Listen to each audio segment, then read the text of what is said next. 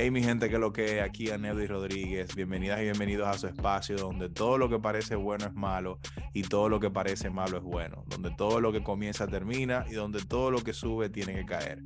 Este es un espacio para que te diviertas, te relajes y aprendas a reírte de la gente que se burla de ti. Y para que entiendas que todo lo que tú das, de eso tú recibes y que en el mundo hay algo que se mueve con energía que se llama karma.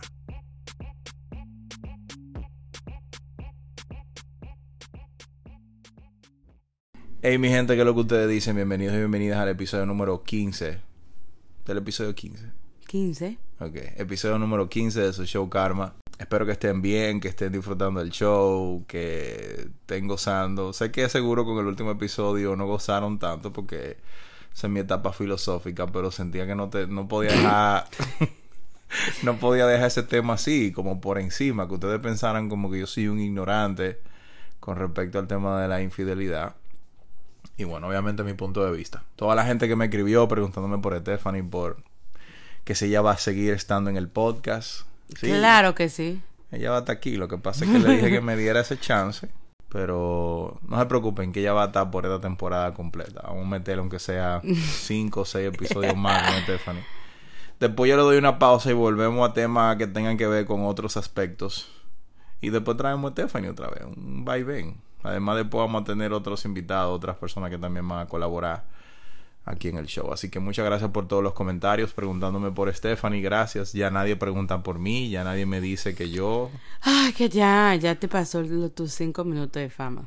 Oh. Ahorita es mis cinco minutos de fama. Anyways, vamos a darle a ustedes los últimos trucos que nosotros hemos encontrado en nuestra pared. Mentira, no le vamos a dar ningún truco. Hoy yo le quiero, hoy le queremos hablar a ustedes de que no importa qué tanto tú quieras definir a esa persona ideal que tú quieras en tu vida. Esa persona siempre va a tener como un montón de vainas que a ti no te gustan. Como que tú te, te da deseo de agarrarla por el cuello, como ¿Estás hablando de mí? Eso es violencia doméstica. Ok, mire. La razón por la que estamos hablando de esto es porque, por ejemplo, cuando yo conocí a Stephanie, Sepa muy bien qué tú vas a decir. no, yo sí sé muy bien lo que yo voy a decir. Lo que yo voy a decir es que esta tipa, la primera vez que yo fui a su casa, recogió todo en la habitación, tenía todo. No. Yo siempre era así. No, usted no siempre era así, porque si usted siempre era así, entonces usted hubiese sido así aquí en la casa. Oh my God. Tenía todo arregladito. Pero tú vas a decir que hay una. Tú también. So, no venga. No, espérese, vamos a hablar algo, espérese. Una de las cosas que yo odio de Stephanie que Stephanie deja reguero por todos lados. Eso es mentira. Usted sí. Eso es mentira. No, usted sí deja reguero Mire, por esa, todos esa lados. lengua se le va a caer. No, a mí no se me va a caer Eh. ninguna lengua. La primera vez que yo fui a la casa de Stephanie, tenía todo arregladito, toda la gaveta, tenía todo encima del gavetero arreglado, todo estaba súper así organizadito y bien, todo muy bien. Ustedes saben los golpes que yo me llevé de carajito. Cuando yo llegaba a mi casa y yo dejaba los zapatos tirados en la sala, o yo no doblaba mi uniforme cuando yo llegaba de la escuela, o si yo no tenía mi gaveta bien arreglada. Ustedes saben los golpes que me daba mi mamá enseñándome, educándome con respecto a la organización. Y esta tipa, mano, Yo no- ella, yo no tengo una tía. sí, usted misma, llega del gimnasio, se quita los zapatos y lo deja tirado adentro Oh del baño. En la habitación se quita los zapatos y lo deja tirado al lado de la cama. Tú sí eres mentiroso. No, Yo mentiroso voy a tomar no. una foto para que vean que yo no tengo ningún zapato regado. Claro, tú no lo tienes regado ahora porque yo te lo arreglé en el, en el rack de la habitación. Ok, pero no, yo ya cambié. ¿Que tú cambiaste? No, Oh. usted no. Ok, sigue hablando mal de mí. Yo- es a tal punto que en la habitación yo tuve que poner un letrero al lado de la ventana Oh my que tenemos un bonito que dice no poner ropa aquí. Esta tipa llega del trabajo y se y ella se quita la ropa y la pone en una en un bordecito de la ahí de la de la, de la ventana de la Oh, habitación. God. Y ahí comienza a hacer una pila de ropa, una pila de ropa, una pila de ropa y al cabo de tres o cuatro días tiene una montaña rusa de ropa ahí. Tú sí eres mentiroso. Otra vaina que a mí me da una rabia de esta tipa es que ella nada lo cierra. Toda la maldita vaina la deja abierta. Eso es mentira. U- Usted se maquilla y deja el maldito polvo bueno, mi ma- maquillaje es un maquillaje. Pero no se maquilla en mi escritorio, entonces, porque cada vez que usted deje esa vaina Bueno, abierta, se pues- riega el polvo encima del Oh, my escritorio. God. Ok. La vaina de la cocina, la de ustedes no se imaginan las veces que yo he abierto el aceite y el aceite ya ustedes saben rodando por todos lados. Ustedes bueno, no eso es usted que tenía que echar ojo que no, No, está la que usted tiene que ser más organizada es usted. Ay, bueno, ya. Un tipo que yo, yo, yo le voy a decir una cosa. Yo siempre he sido organizado hasta que me junté con Estefan. Deja de ser tan mentiroso. Deja de ser tan mentiroso. Tú eres un embustero, mentiroso. No, mentiroso no. Que eso es muy feo. Y, y mire, le digo otra cosa que Estefanía hace aquí en la casa, que seguro ustedes no lo van a saber.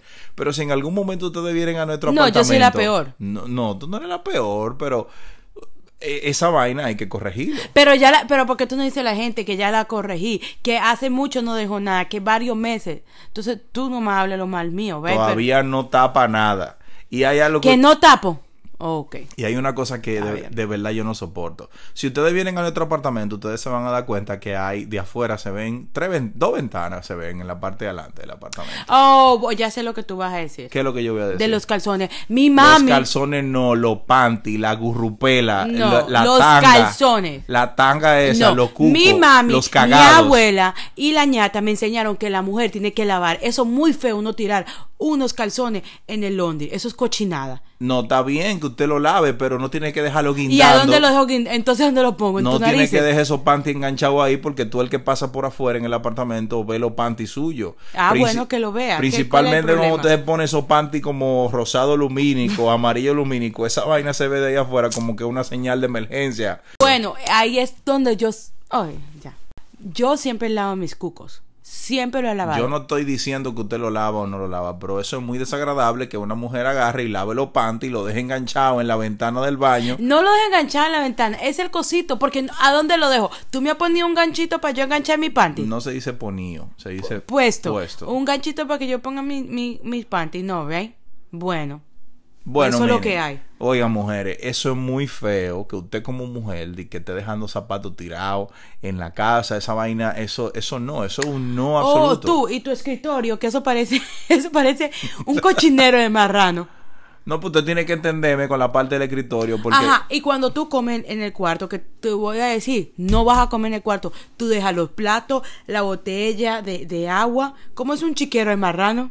Pero yo no era así, eso yo lo comencé a No, hacer. no, no, no, no. lo que pasa es que cuando uno se No, junta deja- con cojo de- al año no, cojea. No, déjame, déjame decirte que tú eres mentiroso. Hmm. Por ejemplo, tú puedes mencionar algo que yo, algo real que yo haga, por ejemplo, que, que, que tú digas que yo no sé. que algo real. Ajá. que tú hablas con muchas teo- teorías y eso no me gusta. Tú tienes que hablar claro. A las mujeres les gusta que uno habla claro. Como cuando de pronto digo, oh, baby, vamos a ir. No, es que esto y lo otro. No, es que tú tienes que decir, no, no, yo no quiero ir. Cuando tú me preguntas, ¿te cae bien esa persona? No me cae bien. ¿Por qué? Porque esto, esto. Tú no es que ella es buena persona. No, claro. No esa teoría que tú me das. Y tú me envuelves y yo, ¿qué es lo que él dijo? Con esas palabras toda finura. Y yo voy a entender eso. No, yo no entiendo eso. Bueno, pues yo no tengo la culpa de que tú no tengas el mismo coeficiente intelectual que yo tengo. Tú me estás diciendo burra. Yo no te, Mire, yo no te estoy diciendo burra, pero... pare eso, que vamos a pelear ahorita así. No, pues yo no te estoy diciendo que tú eres burra, yo te estoy diciendo que, por ejemplo, si yo tengo que... No, tú eres como un perro. Tú ves cuando, cuando Eco quiere hacer caca y no puede y dar mi- mucha vuelta. Así es cuando tú quieres hablar. que no va directamente al grano. Yo me he dado cuenta que la mejor forma de entenderla a usted de las mujeres es no entendiéndola. Porque si uno es como muy directo, entonces es malo. Pero si uno da muchas vueltas para decir la cosa, también es malo. Depende que tú vayas a decir. Depende que vaya a decir que, porque si te digo que, si te digo la cosa así, claro y pelado, dice, ah, y ya, ya eso era lo que te iba a decir, no, tienes más nada que porque decir. si uno te pregunta, tú me estás poniendo los cuernos, no me digas, no, ¿qué tal? No, sí, te pegué los cuernos con tal, tal, Julana y ta, ta, ta. Ve aquí, ¿por qué es que tú siempre traes como los cuernos a la vaina? Porque te estoy diciendo, porque es algo claro. ¿Tú te sientes dolida? No, no. que no. Pero te estoy diciendo, es claro, claro y directo. Yo solamente sé que el negativo at- atrae el positivo. Si yo fuera igualita que tú, créeme que no estuviéramos juntos. Créeme, nunca, como la mujer que dice, yo tengo un checklist y tiene que tener un carro y tengo... Es una estupidez. Coja ese check, coja ese checklist que tiene, coja ese papel y bótelo a la basura. O límpiese lo que sea con eso. Yo odio, tú no puedes tener un checklist. Porque cuando yo tenía ese checklist, lo primero que decía, y yo no quiero un hombre con hijos.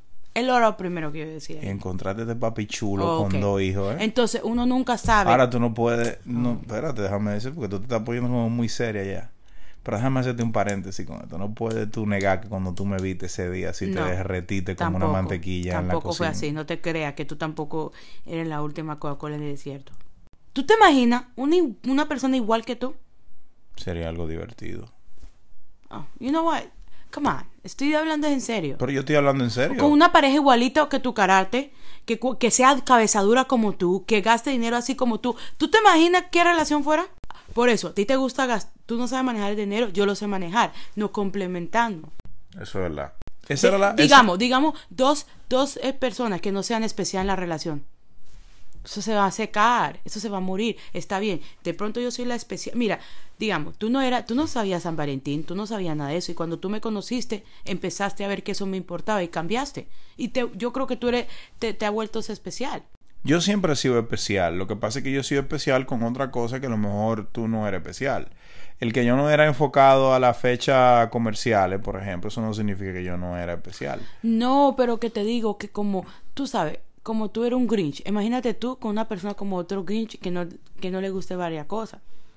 Pero bueno, hay cosas que siempre van como un avance. Yo creo que lo más importante es que, independientemente de cuál sea el jodido tema que íbamos a tratar en este episodio, que yo no lo entendí bien, yo creo que... yo creo que todo siempre va...